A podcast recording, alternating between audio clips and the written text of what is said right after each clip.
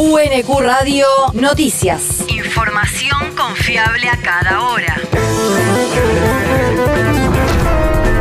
El clima. El Servicio Meteorológico Nacional indica que hoy se espera una máxima de 18 grados con cielo parcialmente nublado. El viento soplará del este a lo largo de toda la jornada. El país. Familiares de víctimas de la AMIA acusaron al Estado argentino de ser responsable del atentado. Lo hicieron ayer ante la Corte Interamericana de Derechos Humanos y resaltaron que el Estado estuvo ausente en los 28 años de impunidad que lleva el proceso judicial. Previo a las declaraciones de los familiares, la presidenta de la Comisión Interamericana de Derechos Humanos, Julisa Mantilla Falcón, afirmó que el Estado incumplió su deber de prevención y que es responsable por la violación de derechos psíquicos y morales en perjuicio de familiares del atentado.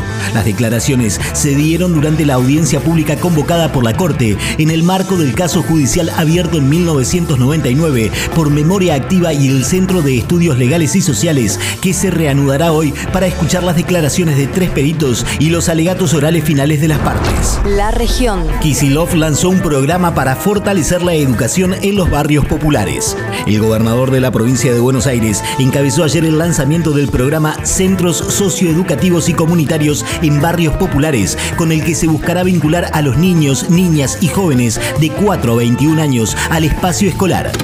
Nosotros, con lo que afectó la pandemia al sistema educativo, lanzamos un programa que fue el programa ATR para garantizar que la pérdida de contenidos, por un lado, y sobre todo la pérdida de contacto con la escuela se minimizara lo más posible.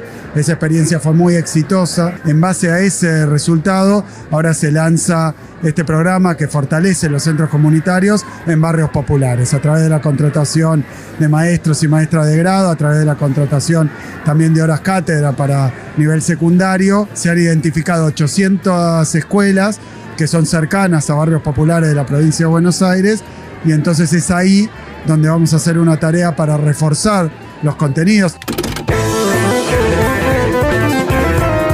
Propuesta tiene el objetivo de recuperar los aspectos más destacados del programa de acompañamiento a las trayectorias y revinculación e incluyen alfabetización inicial, enseñanza de contenidos pedagógicos curriculares, educación sexual integral, educación ambiental, acceso a las tecnologías de la información y la comunicación y ciudadanía plena. El territorio. Declararon culpable al ex jefe de la policía de Quilmes y la pena se conocerá la semana próxima.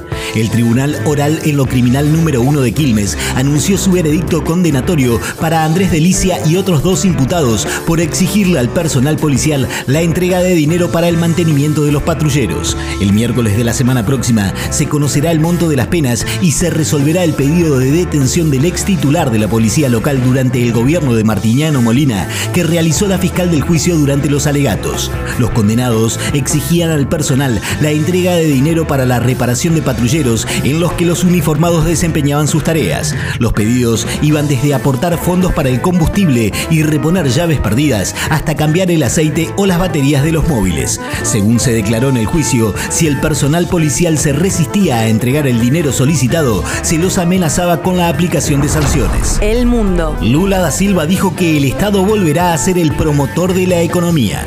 Durante un acto en el estado de Alagoas, el candidato del Partido de los Trabajadores afirmó que durante su mandato retomará casi 14.000 obras públicas que fueron paralizadas después del golpe de Estado que derrocó a Dilma Rousseff.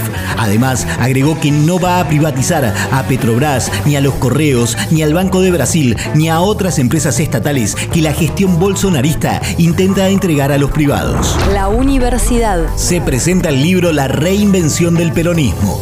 El próximo 21 de octubre a las 19 horas se presentará el libro de Laura Erlich, editado por la Universidad Nacional de Quilmes en Caburé Libros, México 620, San Telmo.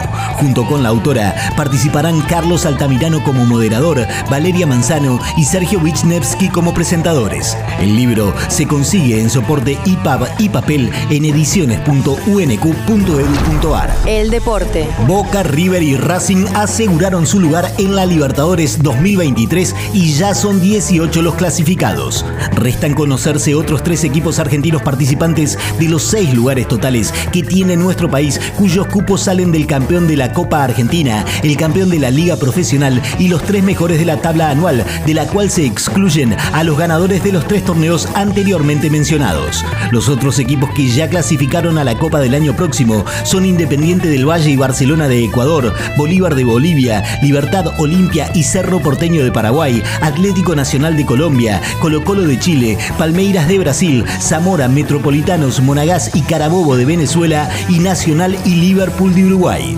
UNQ Radio te mantiene informado. Información confiable a cada hora. UNQ Radio, la radio pública.